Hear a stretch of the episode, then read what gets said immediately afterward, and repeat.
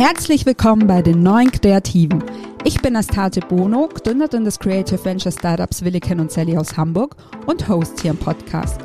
Ich frage mich und natürlich auch meine Gäste, wer sind die Kreativen von heute? In welcher Welt wollen sie leben? Und wie sieht eigentlich Kreativität aus, die nicht nur ein altes System bedient, sondern Zukunft gestaltet? Schön, dass du da bist und jetzt viel Spaß mit der aktuellen Folge.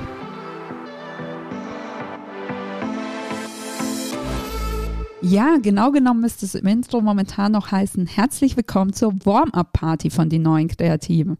Denn kurz zusammengefasst geht es in den ersten Folgen weniger um Utopien und Zukunftsvisionen, sondern mehr um die eigene kreative Entwicklung und das kreative Leben an sich. Warum das so ist, erklärt euch im Intro der ersten Folge. Also wenn dich der Hintergrund interessiert, hör da gerne nochmal rein. Mein zweiter Warm-up-Gast ist Frank Berzbach. Frank lebt und arbeitet als Autor irgendwo zwischen Köln, Hamburg und Frankfurt. Sein bekanntestes Buch, Die Kunst, ein kreatives Leben zu führen, ist, könnte man sagen, so etwas wie eine kleine Bibel für Kreativschaffende. Die Metapher der Bibel würde Frank außerdem wahrscheinlich ziemlich gut gefallen, denn er begeistert sich nicht nur für Achtsamkeit, Plattenspieler, Tattoos, die Beatles und Patti Smith, sondern auch für philosophische Alltagsbetrachtungen, Klöster und den katholischen Glauben. Als ich angefangen habe, mich intensiver mit Franks Werk und Person auseinanderzusetzen, ist mir ein Gedanke immer wieder durch den Kopf geschossen der wirkt wie aus einem Popkulturroman entsprungen. Das habe ich ihm dann auch so gesagt und ihn gefragt, ob das Absicht ist. Tatsächlich ist das Gespräch mit Frank ziemlich schwer in wenige Worte zu fassen. Aber eine Frage zieht sich mal mehr, mal weniger durch das gesamte Interview und ich glaube, dass sich viele Kreative genau diese eine Frage stellen. Wie vereine ich meinen Wunsch nach einem kreativen Leben mit den bürgerlichen Tugenden, mit denen ich aufgewachsen bin? Aber bevor ich jetzt den halben Podcast vorwegnehme, sage ich einfach mal, und los geht's. Hallo Frank, ich freue mich sehr, dass du heute da bist. Danke für die Einladung. Sehr gerne. Ähm, genau, mir geht es ja heute ein bisschen darum, nicht so sehr über deine Bücher zu reden und ähm, über die philosophischen Thesen, die du vertrittst. Die fließen natürlich auch ein in das Gespräch, aber ich will auch so ein bisschen verstehen, wer ist denn eigentlich Frank Berzbach? Wer ist denn der Mensch hinter den Büchern sozusagen?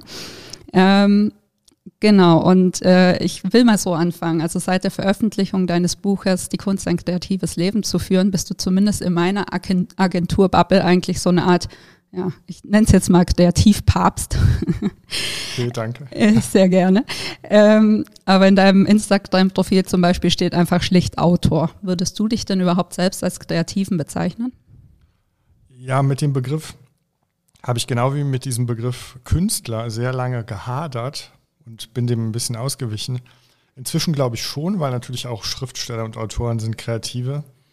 Aber ich habe nicht die Idee oder selber gehe ich mit diesem Begriff, obwohl ich darüber schreibe, gar nicht so viel um. Also ich erwarte nicht von mir, jeden Tag kreativ zu sein, weil vieles ist einfach Realisierung von Ideen. Also eine Idee haben, dauert ja nicht so lange. Sie denn ausarbeiten, dauert schon lange. Mhm. Und ähm, ich freue mich über ähm, so ein anregendes Umfeld oder anregende Lektüre, aber kommen nicht jeden Tag dadurch auf neue Ideen oder so. Das ist ähm, deswegen, das ist sowas wie wenn die Buddhisten, die machen sich über Erleuchtung keine Gedanken.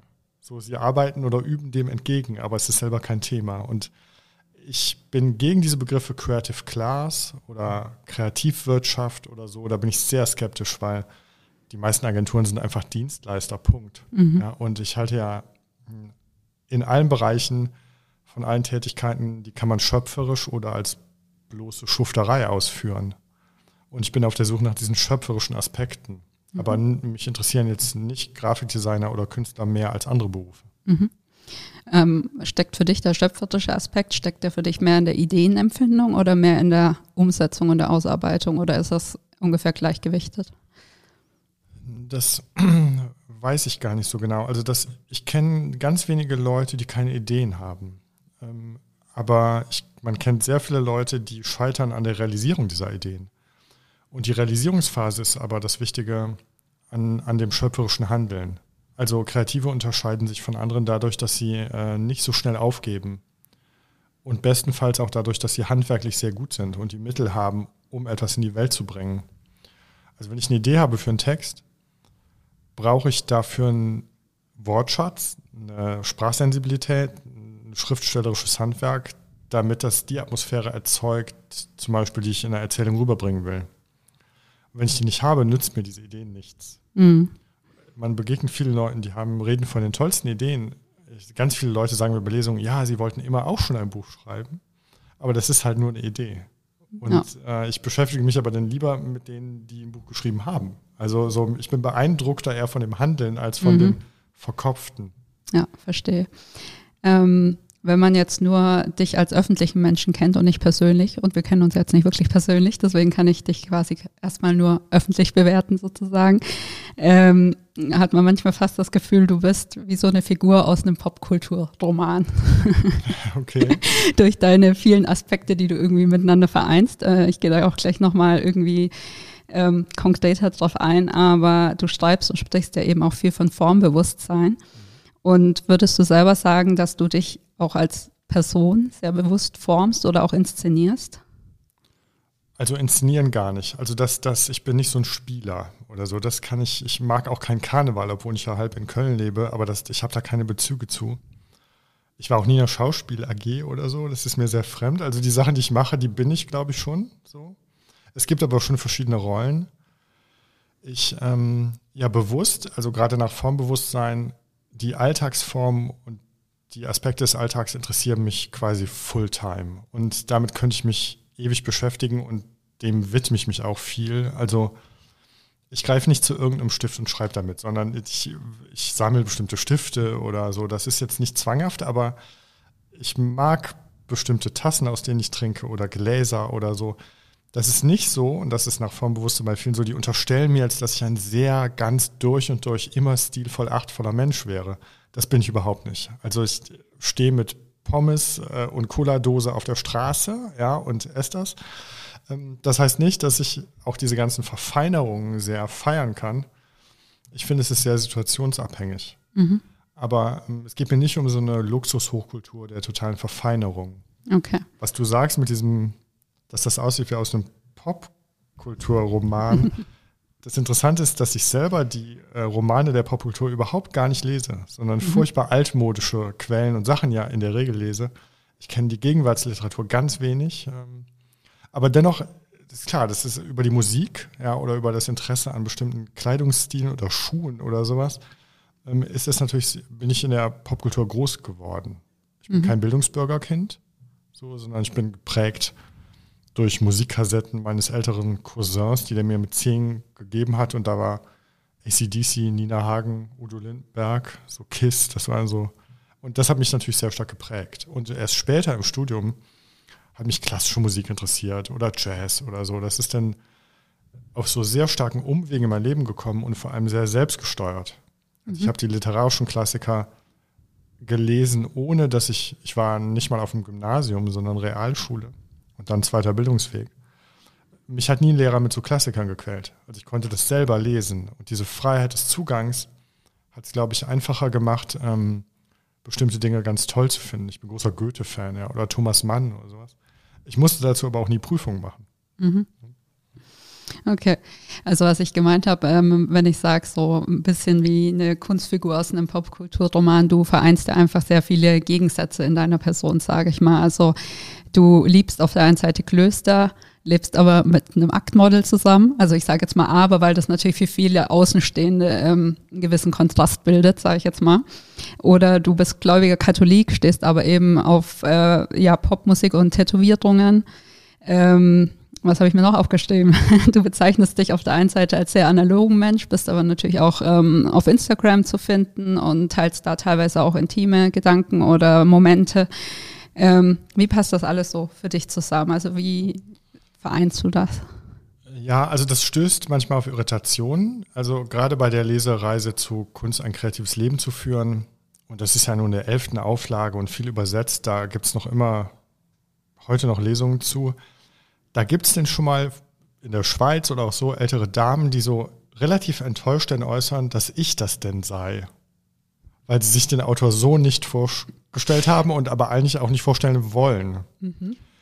Und dann versuche ich mal rauszukriegen, was sie sich vorstellen. Und dann stellen sie sich natürlich so einen distinguierten, vielleicht japanischen alten Herrn vor, der so eine Gelassenheit und Achtsamkeit ausstrahlt und ähm, alle ihre Ideale erfüllt. Ähm, das, also ich mache mir selber dazu keine Gedanken. Ich finde jetzt, man kann sich mit den Beastie Boys viel beschäftigen, aber natürlich auch mit Mozart und Bach. Und ich ähm, habe ein aufrichtiges Interesse für all diese Welten. Und ähm, mich hat es immer gestört, wenn man in Schubladen gesteckt werden sollte. Ich, das sind so, in einem sind immer auch mehrere Wesen. Und wenn die im Streit liegen, dann glaube ich, blockiert sich die Kreativität sehr stark. Also ich habe aber eher immer ein wohlwollendes Interesse. Ich versuche rauszukriegen, was ist an den Dingen faszinierend, kreativ. Und da ist natürlich die klassische Musik nicht langweiliger als die Popkultur. Oder sie ist, ähm, oder der Jazz ist nicht, also ich spiele Dinge nicht gegeneinander aus. Mhm. So, ich bin, ich habe dann so ein bisschen, man muss das nicht alles vermischen.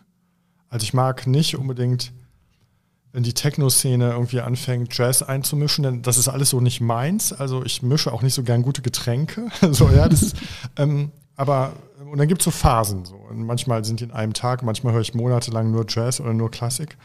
Und dann höre ich wieder nur die Beatles. So. Und ähm, mir ist wichtig bei all den Sachen, dass ich so tiefer reinkomme. Also wenn ich mich damit beschäftigen kann, Bücher darüber lesen kann, ähm, mir so nicht erarbeiten, aber so ist es einfach meine, meine Leidenschaft. So. Dann, dann spricht mich das an und ich sehe überall diese Energie. Also bei Bach ähm, gibt es eine ungeheure spirituelle Kraft. Oder es ist christlich sehr interessant, die Musik mhm. von Bach. Ja. Und, ähm, aber von Johnny Cash ist der christliche Aspekt genauso interessant und von Nick Cave. Und das, ähm, die Dinge gehören sowieso alle zusammen. Also im Buddhismus würde er immer sagen, so alles hat mit allem zu tun und ist vernetzt. Und ähm, deswegen ist es für mich gar nicht so getrennt, wie es aussieht. Mhm. So, ich war, als ich noch mehr in die Oper ging, ähm, hatte ich am Sakko immer so einen ACDC-Button.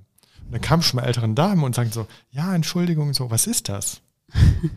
und also das sind so, ne, im Bildungsbürgertum ab 50 weiß man nicht, ja. dass das eine Rockband ist. Und das sind aber wunderbare Gespräche mit Leuten, denn die, die haben diese Stravinsky-Ausführungen, die sehen die seit 1960 immer wieder. Und das ist für mich furchtbar interessant, so, solche Leute reden zu hören. Mhm.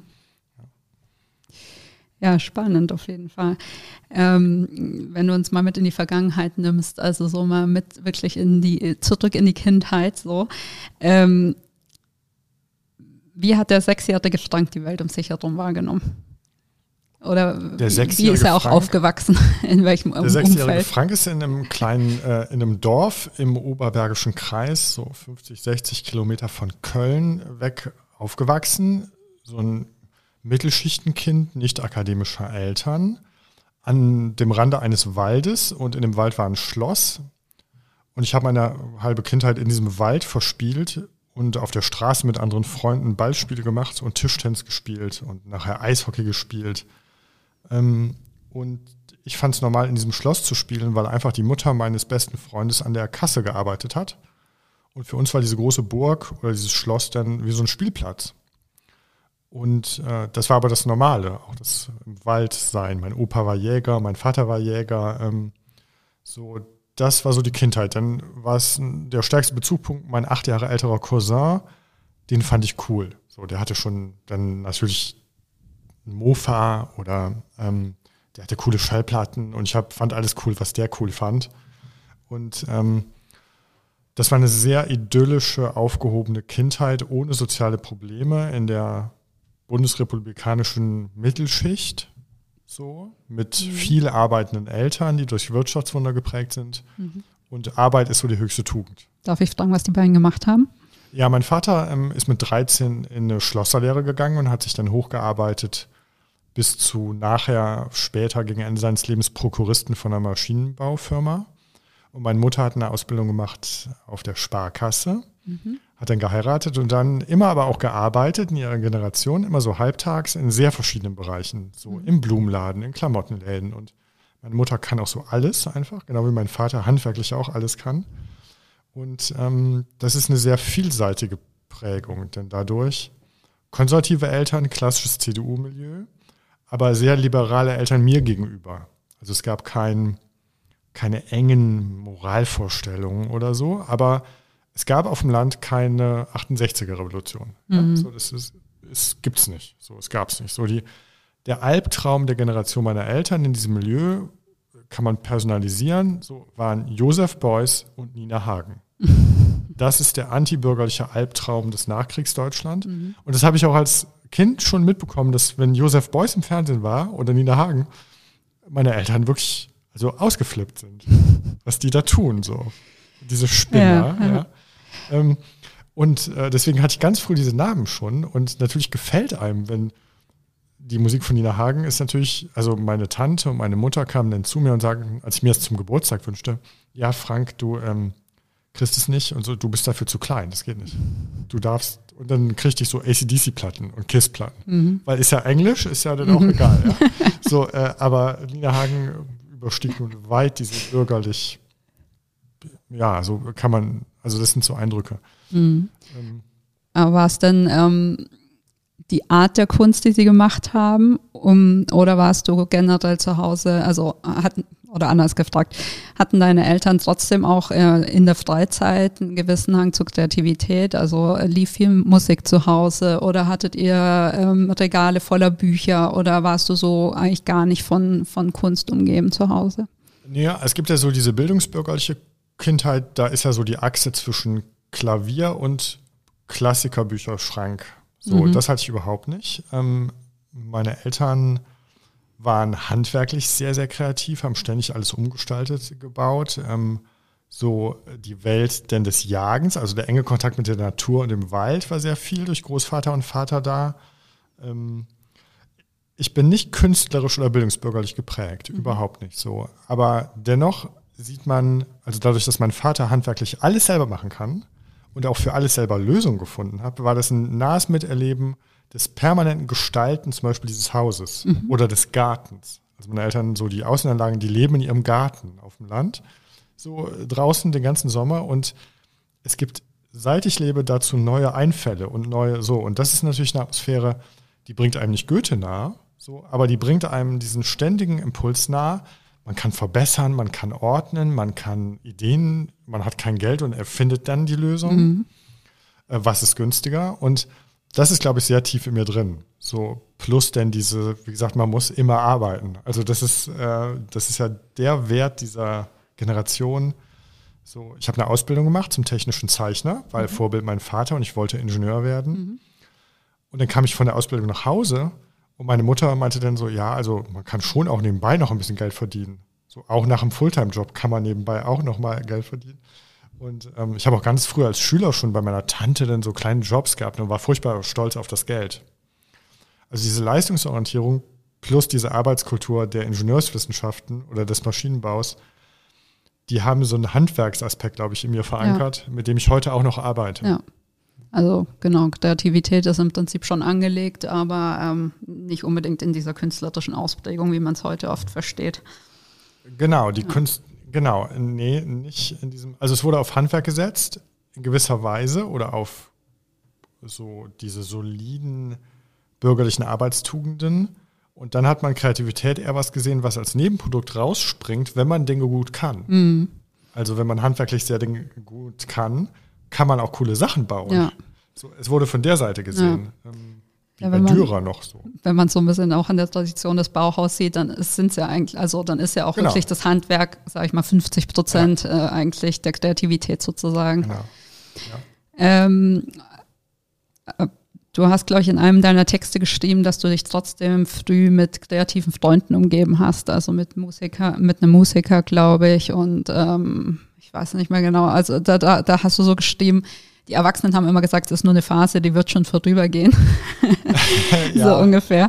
Also wann, ich habe mich einfach gefragt, wann hast du so zum ersten Mal festgestellt, dass das, was du bist und vielleicht auch darstellen möchtest, vielleicht auch mit dem clasht, was deine Eltern sich vielleicht für dich wünschen würden, auch wenn sie dich äh, immer irgendwie liberal erzogen haben und dich auch äh, haben machen lassen, was du wolltest, aber so eine gewisse Grundvorstellung ähm, haben Eltern ja eigentlich trotzdem immer für ihr Kind. Also wann ist das so ein bisschen auseinandergedriftet? Ja, also ich habe ähm, die Ausbildung gemacht, dann habe ich technisches Fachabitur gemacht und dann wollte ich quasi Ingenieurswesen studieren oder Informatik und dazwischen kam aber der Zivildienst und da habe ich in der Psychiatrie gearbeitet und schon durch den Deutsch- und Religionslehrer meines Fachabis haben sich meine Interessen ein bisschen verschoben. Mhm. Und ich lernte dann eher zufällig auf dem Dorf auch Abiturienten kennen, die andere Interessen hatten. Die auch gelesen haben, auch Romane gelesen mhm. haben. Und dann, die haben so Hermann Hesse, Heinrich Mann, so diese Sachen gelesen. Und äh, dann habe ich angefangen zu lesen. Und dann, wenn man dann auf gewisse Autoren stößt, die ja wie Hermann Hesse oder wie diese, die in so Lebensphasen so richtig eingreifen mit ihren Geschichten, habe ich gemerkt, dass ich aus dieser Ingenieurswelt raus möchte. Also mhm. ganz konkret Max Frisch, Homo Faber. So, ich, als ich das las, dachte ich mir, ja, ich bin von so Leuten umgeben in meinem Ingenieurbüro, die sind so. Die mhm. denken, die Welt wäre so. Und dann wollte ich da raus und äh, habe mich angefangen für Literatur und so diese Dinge zu interessieren.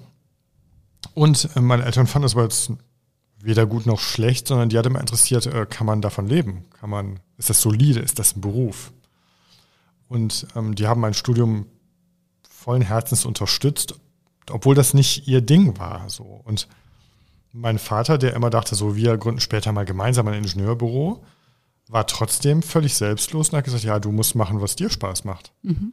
Wenn ich geklagt habe über diese Künstler- und Kreativexistenz und diese Perspektivlosigkeit, haben die schon signalisiert, naja, also du wählst das freiwillig. Das ist ja, das ja ist halt was Vernünftiges genau, halt, werd halt Ingenieur, dann hast du ein Haus auf dem Land und ein Audi A6 und so. Mhm. Ähm, und damit haben sie auch recht. Also wenn man den Weg natürlich verlässt und dann so das Leben der Bohème will, also zumindest nicht, darf man nicht zugleich die bürgerlichen Ansprüche haben von Eigentum, mhm. Auto, Sicherheit und so. Ähm, da habe ich aber lange gebraucht, um das so zu sortieren für mich. Ja, das war später auch noch. Ja, weil man will gewesen. die Anerkennung ja. der Eltern. Ja, genau. Und meine Eltern konnten aber mit dem, was ich mache, so nicht so viel anfangen. Also, weil es nicht ihre Welt war. Nicht, weil es, da bin ich Vegetarier geworden. So, mein Vater ist Jäger. Ja, mhm. so. Und das waren, heute sind das furchtbar spannende Diskussionen. Und mein Vater ist auch gar nicht einer dieser üblen, aggressiven Jäger. So, ne? Aber ähm, klar, wenn man natürlich so mit 18 ist man da hitzköpfiger und reibt sich da eher so dran rum. Ähm, aber ich habe meinen Vater jetzt nie als Mörder beschimpft, nur weil ich Vegetarier wurde. Ja.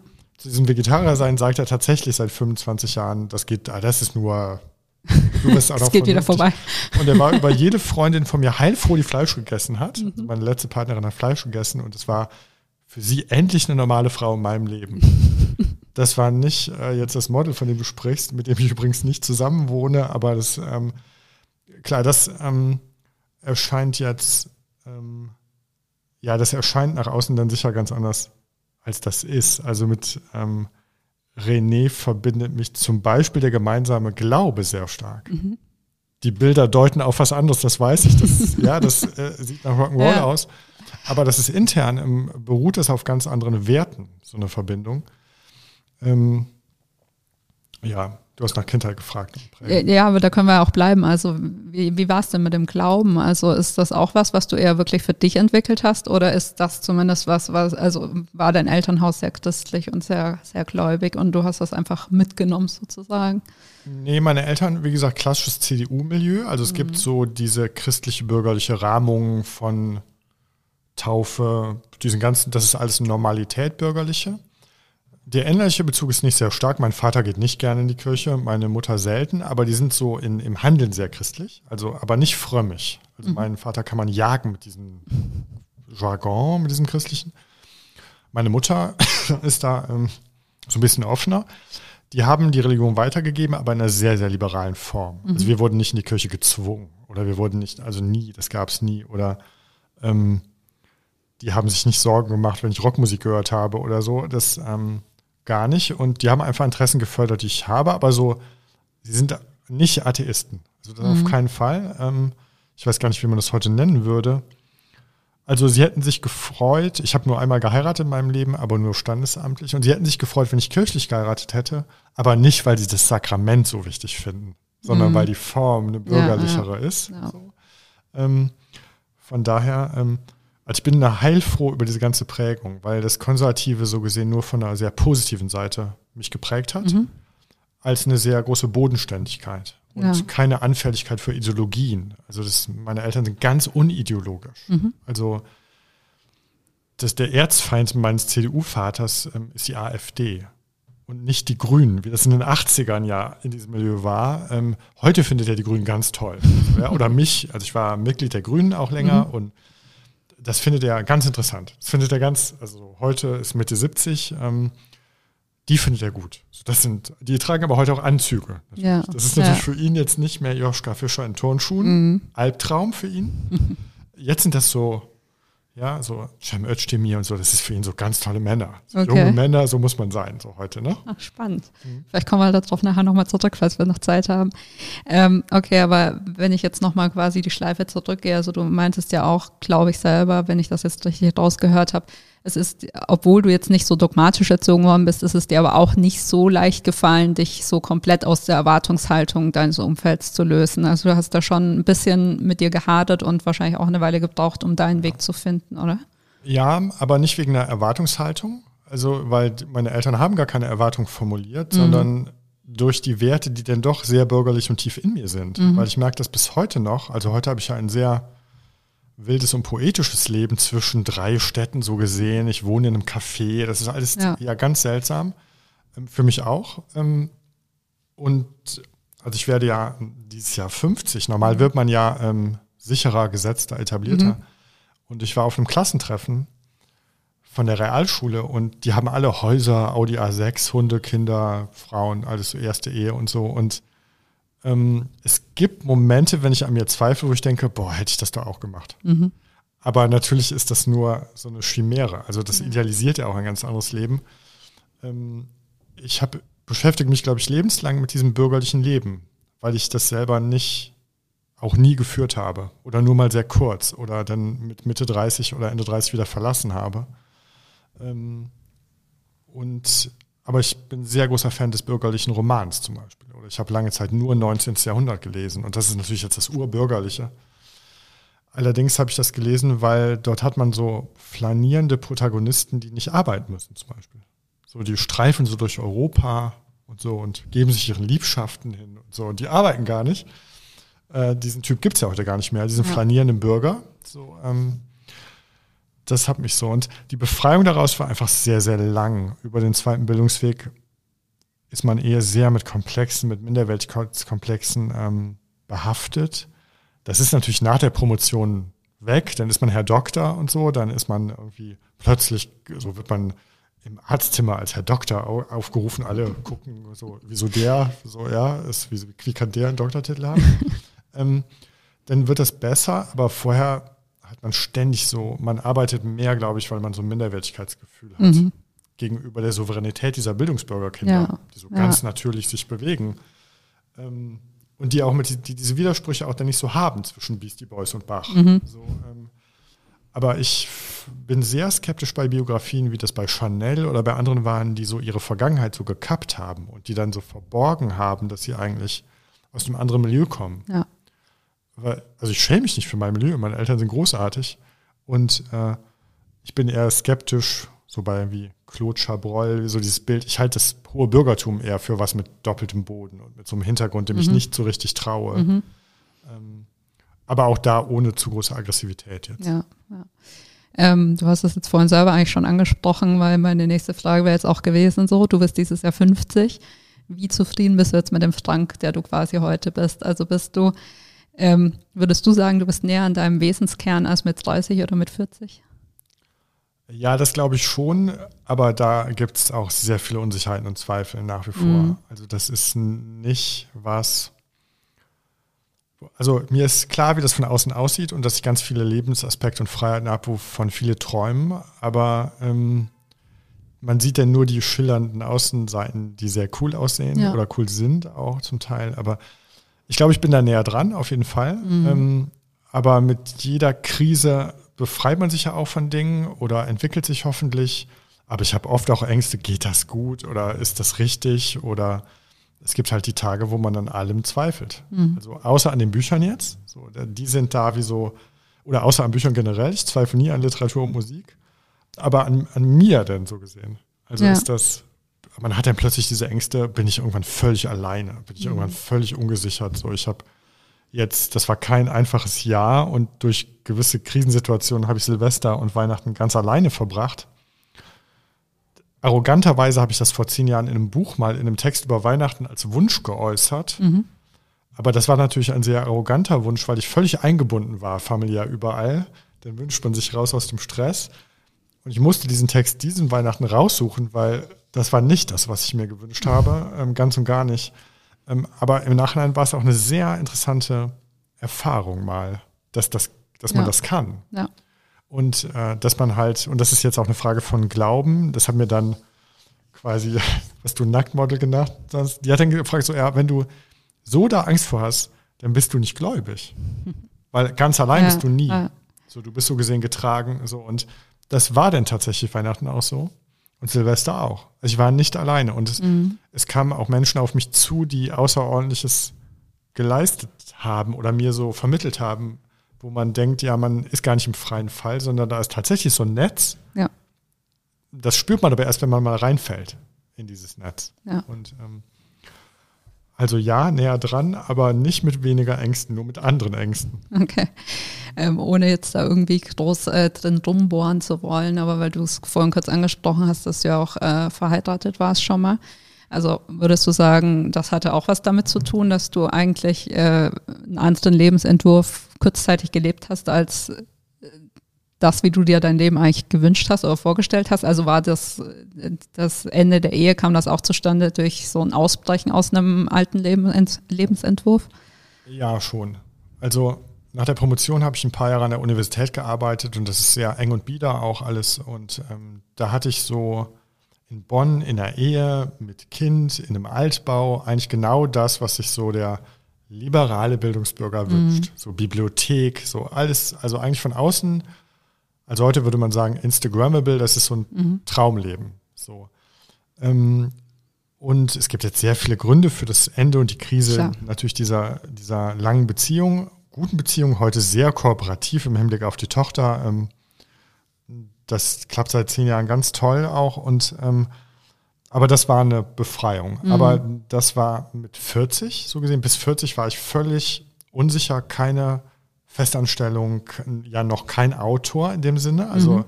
jetzt habe ich, schreibe ich am achten Buch, das ist jetzt eine andere Situation als damals.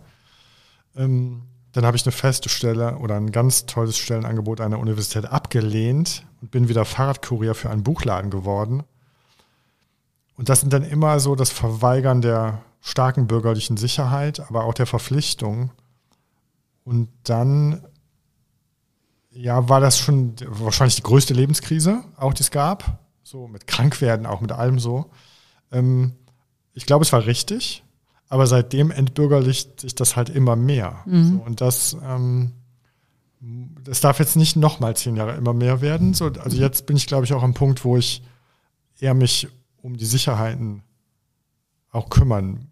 Muss. Ja. Mal. So, wie gesagt, das ist so. Also die Altersvorsorge ist noch nicht in trockenen Tüchern? Nein, auf keinen Fall. Und ähm, da denke ich aber auch gar nie drüber nach, zum Beispiel. Ähm, weil ich sowieso nicht aufhöre mit Schreiben oder Arbeiten. Das sind ja, die Kreativberufe sind ja gar keine, wo Mitte 60 sich irgendwas ja, ändert. Ja. Also Jürgen Habermas hat jetzt mit 90 ein zweibändiges Philosophiewerk, mhm. Geschichte vorgelegt. Und der hat zwischen Mitte 70 und 90 quasi an seinem größten Werk geschrieben. Mhm. Ähm, und ich für mich ist Alter sowieso hat keine Relevanz da. Also Alter, äh, Altern schon, aber Alter und Jugend ist eine Frage von Kopf und Haltung und so. Und das, ich kenne junge Leute, die sind schon mit 23 am Ende ihrer und sehr eng und ich kenne 50-jährige Spinner, die sind noch in der Pubertät. So, ähm, ja, also ich, ich bleibe da, glaube ich, auf der Suche. Ja, ja. So, ja. Meine nächste Frage hast du eigentlich schon, glaube ich, beantwortet, würde ich sagen, außer du möchtest noch was dazu sagen, weil genau, ich habe mir nämlich aufgestimmt, dass du ja eben in deinen Texten durchklingen lässt, dass der Weg, den du für dich gewählt hast, eben auch äh, Verzicht in vielerlei Hinsicht bedeutet. Und ähm, Genau, ich hatte mich eben gefragt, ob du dich mit der Tatsache relativ schnell angefreundet hast oder ob du da lange damit gehadert hast. Und äh, ja, wie man das raushört, ist ja schon, das Hadern zieht sich so ein bisschen durch, auch wenn du, glaube ich, sehr überzeugt bist von dem Leben, das du heute führst. Aber so, ja, du es eben trotzdem noch hinterfragst. Und ähm, daran anschließend hatte ich mir dann die Frage aufgeschrieben, ähm, dass du ja auch davon sprichst, dass Geld nicht unbedingt immer das Beste im Menschen zum Vorschein bringt. Also äh, ziehst dann zum Beispiel auch Donald Trump als äh, Beispiel heran. Und natürlich gibt es ja aber eben auch die anderen, die ihr Geld quasi darin investieren, Gesellschaft und Kunst voranzubringen. Und wurmt es einen dann nicht manchmal auch, dass äh, gerade eben kreativen und schöngeistigen Menschen dieser, dieses Gestaltungsmittel Geld, sage ich jetzt mal, trotzdem oft fehlt? Also kommst du da nicht auch manchmal an den Punkt, dass du sagst, ich hätte gerne mehr davon, um vielleicht mein Umfeld auch anders zu gestalten? Doch, ich hätte auf jeden Fall lieber mehr Geld. Also aus diesem Gestaltungsaspekt. Ich glaube, Geld zeigt den wahren Charakter. Mhm. Und das sieht man leider in vielen Teilen der Oberschicht. Das, was man denn da, was denn da rauskommt, ist nicht sehr schmeichelhaft. So, ich bin auch kein Freund der großen Kunstmäzene, die dann für Millionen Bilder kaufen. Mhm. Die könnten die Schule vor Ort finanzieren, aus dem Ärmel. Hamburg hat 2000 Obdachlose und 1000 Millionäre. Ja. Würden die nicht Porsche sammeln oder Uhren für 90.000 Euro am Arm haben, äh, könnten die das Problem, glaube ich, total leicht hier lösen. Ähm, der Zusammenhang von Kreativität und Geld ist ja, glaube ich, in drei Büchern auch Thema, weil das so schwierig ist. Mit den Zweifeln, ich glaube, wer, wer nicht an Gott zweifelt, der glaubt nicht. Und wer nicht an diesem wilden und poetischen Leben zweifelt, der führt dieses Leben auch nicht. Mhm.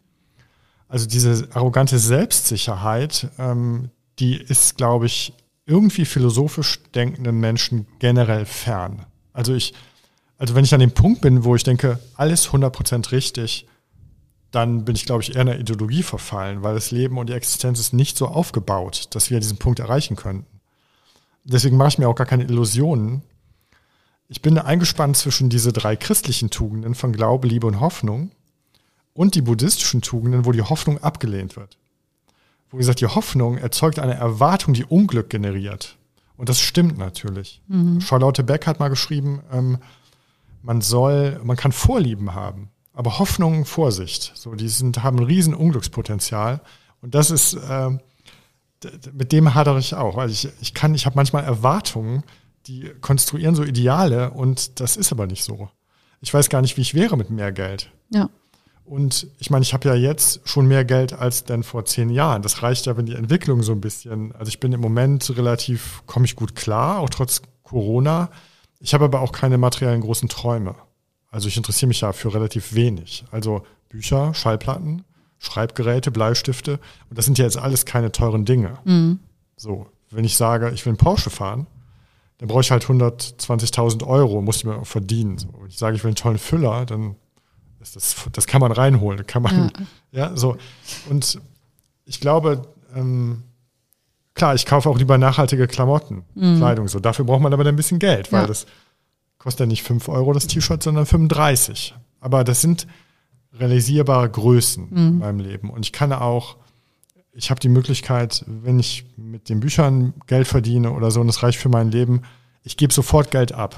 Also sobald ich Geld habe, gebe ich das ab. Mhm also an mein Umfeld, an mein, so, ich, wenn ich mich selbst belohne, muss ich direkt auch in meinem Umfeld die anderen auch belohnen, sonst ist das für mich kein Genuss. Und deswegen bin ich da nicht so egoistisch. Sobald ich das habe, das Geld interessiert es mich nicht mehr so. Ja. Ähm, ich habe mich auch, auch so ein bisschen gefragt, also ich glaube jetzt, dein Lebensentwurf ist für Deutschland relativ ungewöhnlich, sage ich mal. Also es, es gibt natürlich mehr Leute, die leben wie du, aber ich glaube, dass man zum Beispiel in Frankreich, England oder Teilen der USA, speziell New York, halt einem Lebensentwurf wie äh, den, den du so verkörperst, äh, bestimmt mehr Wertschätzung und auch Respekt entgegenbringen würde, als das jetzt hier so im, ich nenne es jetzt mal einstigen Land der Dichter und Denker der Fall ist. Und ähm, was glaubst du, warum sich Deutschland mit äh, intellektueller, feingeistiger Kunst, nenne ich es jetzt mal, heute so schwer tut? Na, intellektuelle Feindlichkeit ist ja eine große deutsche Tradition. So, die gibt es ja schon vor den Nazis, dass quasi der Intellektuelle so eine, so eine Bedrohung ist. Es gibt diesen Begriff von Goebbels, der Intelligenzbestie. Und es gibt aber ja bis in die Wahlkämpfe von Gerhard Schröder und anderen so diese Idee, dass man Intellektuelle abkanzelt als nur Professorenideen oder als irgendwie sowas. Ähm, so Leute wie Walter Benjamin, die ja total lost waren in Deutschland, so ich meine, so eine Person wie Jacques Derrida hatte eine Professur quasi in Frankreich. Da merkt man, das ist eine andere Kultur, die dieses wilde, exzentrische ein bisschen eher fördert. Aber an anderen Punkten bin ich auch wieder sehr deutsch und ich fühle mich jetzt, ich bin natürlich als weißer Mittelschichtenmann erstmal auch ultra privilegiert in dieser, ich sehe mich eher als völlig privilegierter, gar nicht als Außenseiter. Ja, also ich das habe ich nicht. Also ich werde nicht diskriminiert. Ich bin von vorne bis hinten, also ich kann natürlich auch sofort, wenn ich einen Anzug anziehe und Herr Doktor bin, bin ich halt einer der Superprivilegierten dieser Gesellschaft. Mhm. Auch wenn ich kein dickes Auto habe. Aber ja. das merkt man ja an allen Alltagspunkten. So, und natürlich kann ich auch auf diese Rock'n'Roll-Seite setzen, aber ähm, also was will einem denn passieren, wenn man weiß ist, männlich und mhm. so? Und ich weiß um diese Privilegien. Deswegen, ähm, für jeden, der diese Privilegien nicht hat, ist der Alltag schon ein Kampf. Wir leben in einer sehr rassistischen Gesellschaft. Wir, so, die St. Pauli-Kultur ist für mich natürlich sehr gut. Und da bin ich ja erst seit ein paar Jahren. Hier bin ich ja gar nicht schräg als Typ. Ja. So, hier laufen ja ganz andere Gestalten rum. Und hier meine Vermieterin von dem Café, die mir das Zimmer da vermietet, für die ist es nicht seltsam, im Café zu wohnen. Und für all diese Leute auch nicht. Und da hängen auch andere Leute rum in diesen Szenen. Da, da fühle ich mich äh, angenehm normal. Mhm. So. Das ist in Köln schon ein bisschen anders. Und in Bonn, wo ich früher gelebt habe, da ist es noch mal, das ist noch bürgerlicher. So, und klar, es gibt viele Orte, da könnte ich so nicht wohnen, wahrscheinlich. Ich bin auch viel auf dem Land bei Leuten und so. Da gibt es ja so wieder diese ländliche Toleranz, dass jeder sowieso machen kann, was mhm. man will. Die sehen vielleicht nicht so schräg aus und glotzen einen mal ein bisschen an. Aber diese bürgerlichen Leute da machen auch, was sie wollen ja. in ihren Häusern. Also du hast nie darüber nachgedacht, Deutschland vielleicht auch mal hinter dir zu lassen und äh, nach New York zu gehen? Nein. Also ich glaube, also ich bin ein großer Fan von New York. Das ist mhm. natürlich, aber es ist nicht meine Muttersprache und für Autoren ist schon das wichtig, dass sie einen tieferen Zugang zur Sprache haben. Ja. Ich könnte mit dieser Unsicherheit und Ungesichertheit dort nicht umgehen. Das würde ich nicht aushalten. Okay. Man hat 14 Tage Kündigungsfrist. Ja. Man hat keine Rücklagen als New Yorker in der Regel. Man wohnt im letzten Loch so. Und ähm, das New York, was ich sehr anhimmel aus den 50er Jahren der Jazzzeit oder so, das gibt es natürlich alles gar nicht mehr. Mhm. Ähm, natürlich würde ich gerne in so einer WG mit Patty Smith wohnen, aber ähm, ich glaube, dafür bin ich viel zu ängstlich. Okay. So dahin fliegen, ja. das ist ganz toll, aber ähm, nee, ich habe aber auch, ich bin gar nicht so deutschfeindlich. So Deutschland ja. ist so heterogen. Ja. Man kann Menschen in München nicht erklären, dass es sowas wie St. Pauli gibt als Kultur. Mhm. So, das ist einfach. Ja, nee, mir ging es auch gar nicht darum, sozusagen, irgendwie Deutschland ist so schlecht, äh, flüchte lieber, sondern halt äh, wirklich einfach äh, die Idee, dass man ähm, aus dem, was man lebt und was, was man arbeitet, einfach ähm, vielleicht in einem anderen Land nochmal was anderes hätte machen können. Also dass das vielleicht auch äh, monetär mehr gewertschätzt werden würde in, in, einem anderen Land oder wie auch immer. Also es ging mir gar nicht nur um dieses Akzeptanz und äh, Deutschland ist da so feindlich, sondern halt wirklich so dieses, ja, aber vielleicht würde es noch, äh, würde es einen noch weiterbringen, sage ich jetzt mal. Ja, ich bin für mich aber, also ich schreibe Bücher, ich schreibe die Bücher, die ich schreiben will. Da reden mir kaum einer rein. Meine Verlage mhm. fördern das total, obwohl das ja bei allen Buchtiteln, also aus Marketing-Sicht hätte keiner das hundertste Buch über Achtsamkeit gebraucht, aber ich hatte trotzdem recht mit dieser Idee. Und, ähm, und ich habe Leser und kriege da sehr viel Rückmeldung. Und solange das klappt, fühle ich mich so gewertschätzt und bin so dankbar dafür, dass ähm, meine Bücher gelesen werden oder dass man sich überhaupt damit beschäftigt, was mich beschäftigt. Und die Leser machen diese ganzen Widersprüche ja auch mit. Mhm. Also es ist, mich entfolgt jetzt keiner, ähm, also wobei, das gibt es natürlich auf Instagram, sieht man das manchmal. Mir folgen Theologen, mir folgen Mönche und so. Und dann taucht da so ein Model oder nackte Frauen, also sonst was, so Stories auf, aber die entfolgen mich trotzdem nicht. Ich habe da, glaube ich, auch so ein bisschen Narrenfreiheit, dass die sagen, ja, der, der spinnt sowieso, ja. wer darf das? ähm, aber es gibt manchmal so aversive Reaktionen, dass die Leute sagen, ja, nee, jetzt, das ist ja wieso christlich? Also mhm. die andere Fraktion denkt dann so, ja, hä, wieso meinst du das ernst? Ich so, ja. So. Aber es, ich, ich glaube, die Leute merken, dass ich keine aggressive Geste habe des Abwertens. Ja. Nur weil ich glaube, müssen andere das nicht tun. Nur weil ich Rockmusik höre, müssen andere das nicht hören. So, oder ähm, und ich versuche, die Dinge zueinander zu bringen. So, in den Beatles ist viel die Mission angelegt, Liebe auf dieser Welt zu verteilen. Und jeder, der sich das hört und sich damit beschäftigt, spürt das. Mhm wenn man morgens nach einer glücklichen Nacht mit einem Menschen die Beatles auflegt, ist das das reine Glück der Schöpfung. So. Und die christliche Religion thematisiert im Kern die Nächstenliebe. So, mhm. man kann diese Dinge in Zusammenhang bringen, trotz einer komischen Kirche. So, oder trotz so. ich folge dem Podcast von zwei Pfarrerinnen, zwei Pastorinnen. Ähm, ganz wilde Girls sind das. Wie heißt der? Das weiß ich nicht auswendig. Okay. Das vergesse ich immer, aber das können wir, auf jeden Fall müssen wir das nachreichen Ja. für diesen Podcast. Ähm, und heute haben wir festgestellt, ähm, dass diese wilden Frauen meiner Freundin folgen. Ah, okay. So, und diese, die war ganz aus dem Häuschen und ganz erfreut, ja, weil Ja. sie hört das auch, weil wir sind Mhm. halt, wir gehen so in die Kirche, so, ja. Ob die uns da wollen, das weiß ich jetzt auch nicht immer, aber das, ähm, wir sind auch nicht beschimpft worden bisher. Das ist doch schon mal was. Genau. Ähm, genau, in, äh, ja, wie wir es jetzt auch schon öfter angesprochen haben, geht es in deinem Werk eben viel um Formbewusstsein und Schönheit. Und ähm, du glaubst ja auch oder sagst, dass es Menschen aus deiner Sicht besser geht, wenn sie sich mit Schönem umgeben. Ähm, und auch einen Sinn für Ästhetik entwickeln. Und ähm, was muss man denn aus deiner Sicht tun, um Formbewusstsein zu lernen, um sich das anzueignen? Wo fängt man an?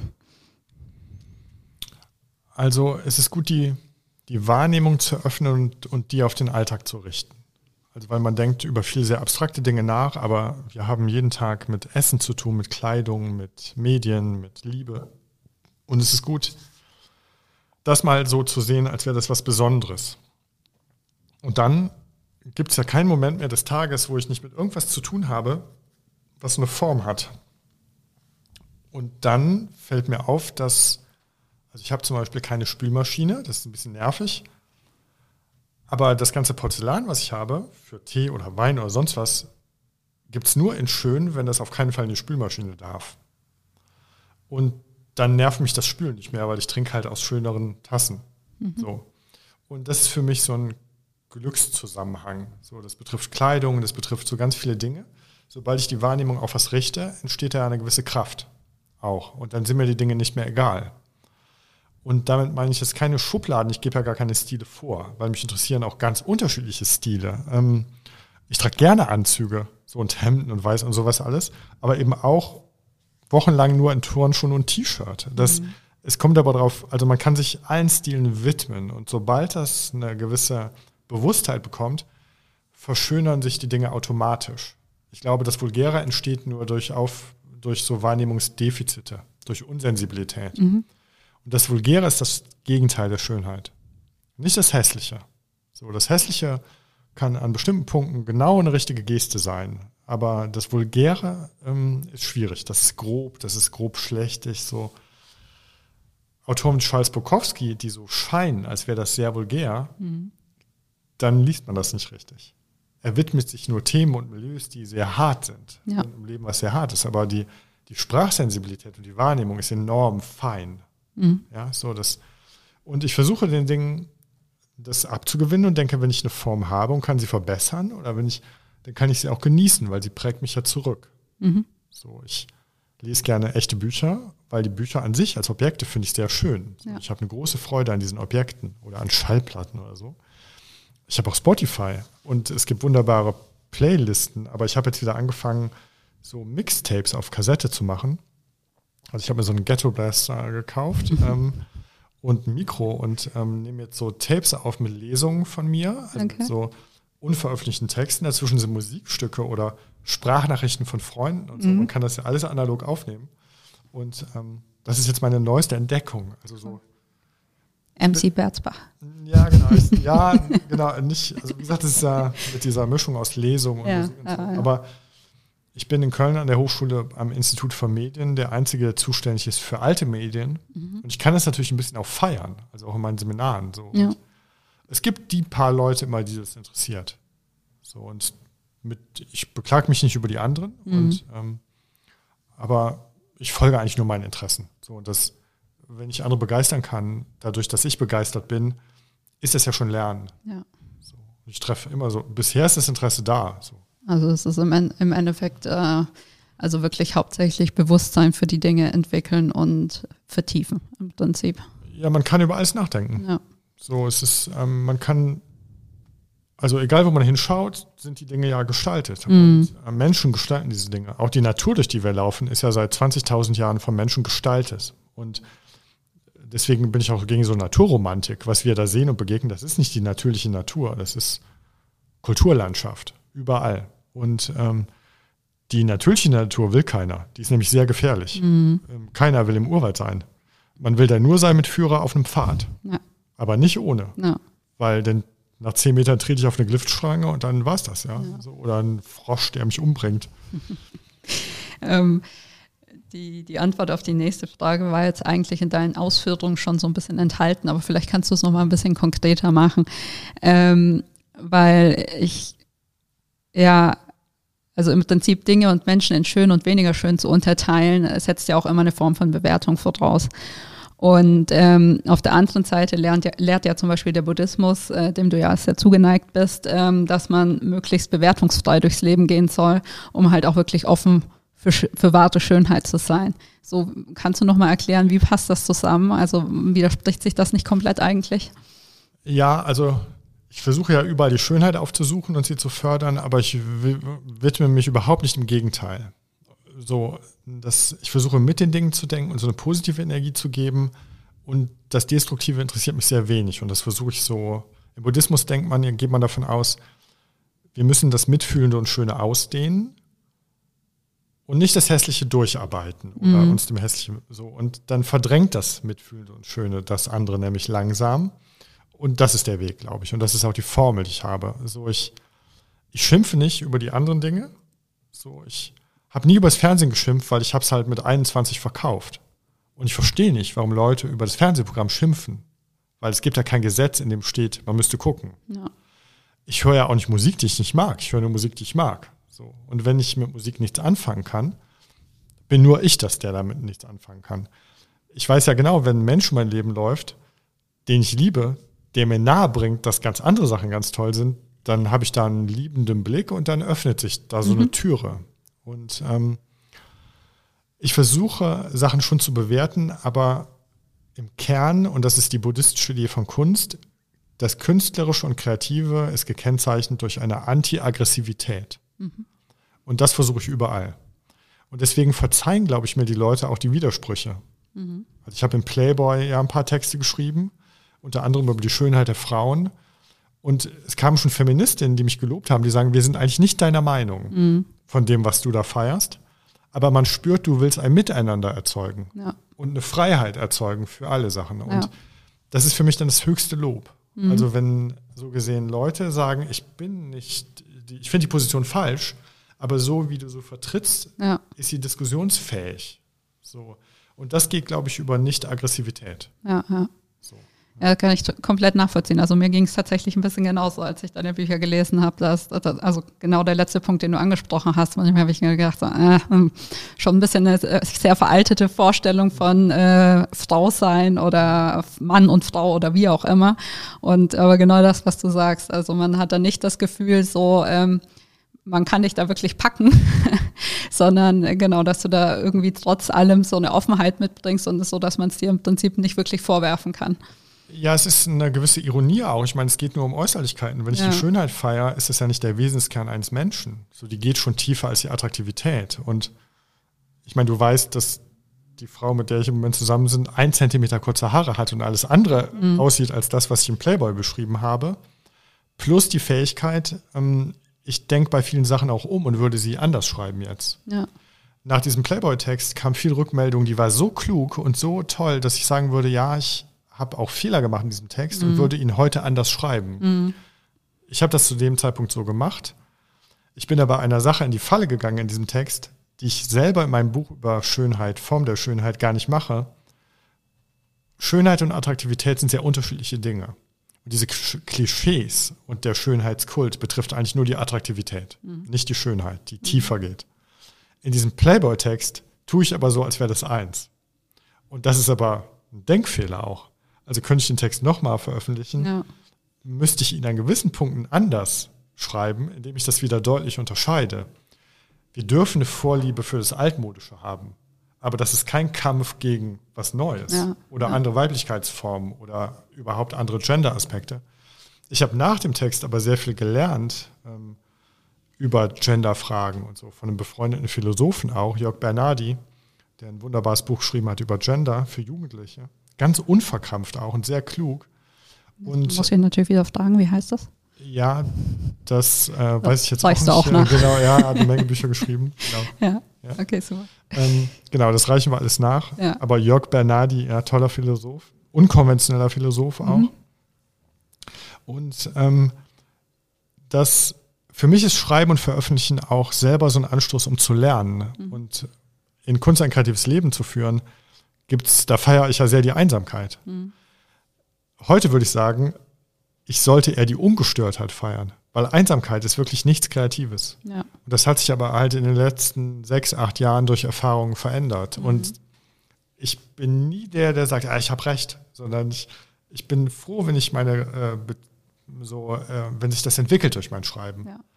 So Foucault hat mal geschrieben, dass wenn man weiß, wo man am Ende rauskommt, wenn man ein Buch beginnt, dann braucht man es eigentlich nicht schreiben. Ja, ja. Das, Foucault dehnt das jetzt auch, der sagt, das betrifft das ganze Leben. Mhm. Wenn, wenn wir wissen, wo wir hinwollen und denken, das ist ein gerader Weg, dann ist das nicht mehr lebendig. Deswegen, ich glaube, ich bin, es gibt einen Psalm ähm, in der Bibel, der, da geht es um das Land der Lebendigen. Mhm. Und ich glaube, da will ich sein. Und das ist aber dann nicht so ruhig oder sicher, eventuell. Das ist so ein bisschen, da braucht man Mut. ja. Ich brauche aber auch Leute, die diesen Mut bestärken. Aber deswegen braucht es natürlich auch einen gewissen Mut, Bücher zu veröffentlichen. Also so geht es mir jedenfalls immer, auch wenn ich Texte, also ich habe auch viele Blogs geschrieben und so weiter, aber immer wenn man Texte veröffentlicht, denkt man sich, naja, wahrscheinlich sehe ich das in irgendwie sechs Monaten schon wieder anders und dann steht es da für alle Zeiten. Also ist ja auch nicht immer angenehm, dann mit dem Ich von vor irgendwie fünf oder zehn Jahren konfrontiert zu werden. Ja, aber ich habe da gar keinen. Also wenn man mir in fünf Jahren sagt, du lebst ja ganz anders, als du damals im Podcast erzählt hast, Mhm. ähm, hier, dann würde ich sagen, ja, okay, aber das ist ja auch diese Person von vor fünf Jahren. Der ist, Ja. ist ein anderer. Und es ist ja ein Beleg für Entwicklung, wenn man auch sagen kann, man kann, macht Erfahrung. Ja. Es gibt viele Sachen in Büchern, die würde ich ganz genauso schreiben. Mhm. So, äh, solange das der Hauptteil bleibt, ist es ja gut. So. Apropos Entwicklung. Ähm, jetzt kommen wir doch nochmal zu deinen Büchern. Ähm, du hast ja eben sehr viele Sachbücher geschrieben, und in denen du dich der Schönheit eher analytisch-philosophisch näherst, sage ich jetzt mal. Und jetzt dein letztes Buch, Die Schönheit der Begegnung, äh, geht jetzt eher, sage ich mal, ins literarische Schreiben. Ähm, da erzählst du 32 Mal, wie du deine Lebensgefährtin kennen und lieben gelernt hast, oder vielleicht auch nicht, man weiß es eben nicht so genau.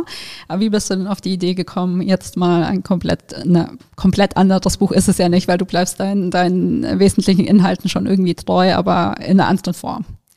Ja, also es ist ein Roman. Das ist tatsächlich dann ja der Wechsel ins fiktionale Schreiben. Ähm, ja, das ist ein Liebesakt. Also ich habe den Roman dieser Frau gewidmet und das für diese Frau geschrieben zum Geburtstag. Und das war ein Unikat eigentlich. Meine Literaturagentin wollte es dann aber sehen und hat so lange mich bearbeitet, bis ich das in anonymisierter Form, weil ich die Namen, also einige Namen geändert habe, ähm, das zu einem Roman und Buch wurde. Und ich meine, es, ist, es gibt Schlimmeres als jetzt für eine Frau einen Roman zu schreiben, also für eine wunderschöne Frau auch einen Roman zu schreiben und ihr den zu widmen, ähm, das ist, da bin ich sehr romantisch einfach. Und auch die Sachbücher sind ja von den Positionen her nicht, nie fern der Romantik. Also es hat immer auch so Romantik. Das würde ich jederzeit wieder machen. Also ich bin mit dieser Frau gar nicht mehr zusammen. Das ist äh, jetzt für außen sehr tragisch. Das ist auch für mich tragisch in gewisser Weise, aber ähm, es ist richtig, das zu machen. Und es ist, ähm, also ich liebe diese Frau und habe ihr das geschrieben. Und ähm, das ist einfach, ich würde jederzeit wieder tun. Ich schreibe jetzt gerade an einem Buch nicht, also es ist kein Roman, weil die Literaturszene doch nochmal ganz anders ist und auch anders funktioniert. Und ich glaube, ich konnte diesen Roman gut schreiben, weil ich nicht die Idee hatte, ich wechsle in die literarische Szene, ich schreibe jetzt Romane, ich bin jetzt Künstler, sondern das ist wie ein Liebesbrief.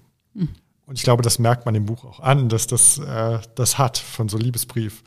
Ähm, und so lese ich selber auch auf diese romantische Art. Also, dass ich will, dass Romane Briefe an mich sind, in gewisser Weise. Deswegen erzähle ich, ähm, also das Sachbuchschreiben ist immer essayistischer und literarischer geworden. Also schon die Form der Schönheit ist ja schon sehr literarischer Essay eigentlich. Ich würde, ich bin großer Anhänger von so autofiktionalen Texten. Also dieses Mischen, diese französische Tradition von, man fiktionalisiert das eigene Leben und schreibt aber dann über die eigenen Erfahrungen. Und das mache ich, glaube ich, in allen Büchern. Und im nächsten dann noch mehr auch. Da ist es nochmal vermischter. Von, Ja. So, ja. Gut, ähm, zum Abschluss nochmal die Frage, kannst du so zwei, drei, in dem Fall Romane nennen, die dich sehr geprägt haben in deinem Leben und aus denen du dir vielleicht viel mitgenommen hast für dein Leben? Ja, genau, gibt es natürlich zu jeder Lebensphase so Highlights. Ähm, als ich 20 war, war der Steppenwolf von Hermann Hesse das Buch, mit mhm. dem ich mich jahrelang beschäftigt habe. Das Glasperlenspiel auch, das waren so zwei Hermann Hesse-Romane. Dann so wenn man dann so acht Jahre weiterspringt, also eine Dekade, waren das auf jeden Fall Bücher von Albert Camus, von Sartre und Simone de Beauvoir. Das war so diese, das war sehr einschlägig für mich, lebensverändernder auch. So, ähm, dann gibt es so die Zeit, wo ich so viel so politisches Bürgertum für mich wichtig war. Das waren dann auch philosophische Bücher, so Karl Jaspers, Thomas Mann, hat mich dann sehr beeindruckt und verändert auch. Mm. Und die Bücher gibt es auch, also ich lasse mein Leben gern durch Bücher so verändern. Mhm. Und wenn mich ein Buch wirklich packt, ähm, hat das in dieser Lebensphase Einfluss auf mich. So, das heißt, es gibt da gar nicht so wenige Schlüsselwerke, sondern ich könnte über sehr viele Romane jetzt reden und schreibe auch gerade ein Buch über Romane, die das Leben verändern, mhm. quasi, oder mein Leben, aber nicht nur meins, ganz sicher. Ähm, das können auch Bücher sein von äh, tatsächlich dann heute Freunden, also oder so befreundeten, so Miro Loy von Karen Köhler, die quasi mir gegenüber wohnt, hier denn in Hamburg. Ähm, das hat dann schon Einfluss. Mhm. Ja, weil sich das dann nicht nur im Buch, sondern mit einer Person nochmal vermischt. Ja. Und ähm, ich glaube, im letzten Jahr hat mein Leben stark einen Essay von ihr ähm, über Täter, ähm, den sie geschrieben hat, das war so einer der einschlägigsten Texte so für mich, mhm. ähm, der sehr viel Nachdenken bis heute so erzeugt. Ich lasse diese Literatur oder diese Sachen sehr nah an mich reinkommen, so, weil das ist für mich so ein Energiepotenzial auch. Mhm. Also bei aller Unsicherheit im Leben, ich habe so drei Orte und weiß oft nicht, wo ich zu Hause bin oder ob ich eins habe. Manchmal habe ich drei zu Hause, manchmal keins, aber die Bücher sind da. Ja, das kann mhm. ich, die habe ich dabei. So, und äh, deswegen hat das für mich eine außergewöhnliche Kraft, glaube ich, diese Literatur. Ähm, und wenn ich durch mein Bücherregal gehe, also W.G. Sebald hat lange mein Leben beeinflusst. So, ne? Dieser deutsche, melancholische, geschichtsgetränkte Blick auf die Dinge. Jetzt zehn Jahre weiter würde ich sagen, der ist mir zu traurig, dieser Blick. Mhm. So, da fehlt, ja, so, da fehlt was. So, ich treffe auch gerne auf Leute, die das haben, die so eine gute Freundin von mir hat zu Thomas Bernhard promoviert und beschäftigt sich das ganze Leben mit Thomas Bernhard. Für mich ein sehr destruktiver, schwieriger Denker auch, ein Autor, stilistisch großartig. Wenn sie aber über ihn spricht, kann ich das genau verstehen. Und mhm. was er in ihrem Leben gemacht hat, fasziniert mich total. So, das ist, ähm, ja. Ich lese gerne mit Leuten parallel auch Bücher. Also mit meiner Freundin oder mit so. Und dann, und dann guckt man, was passiert und man liest sich vor und ähm, das äh, genieße ich sehr. Ja, das ist doch ein schönes Schlusswort.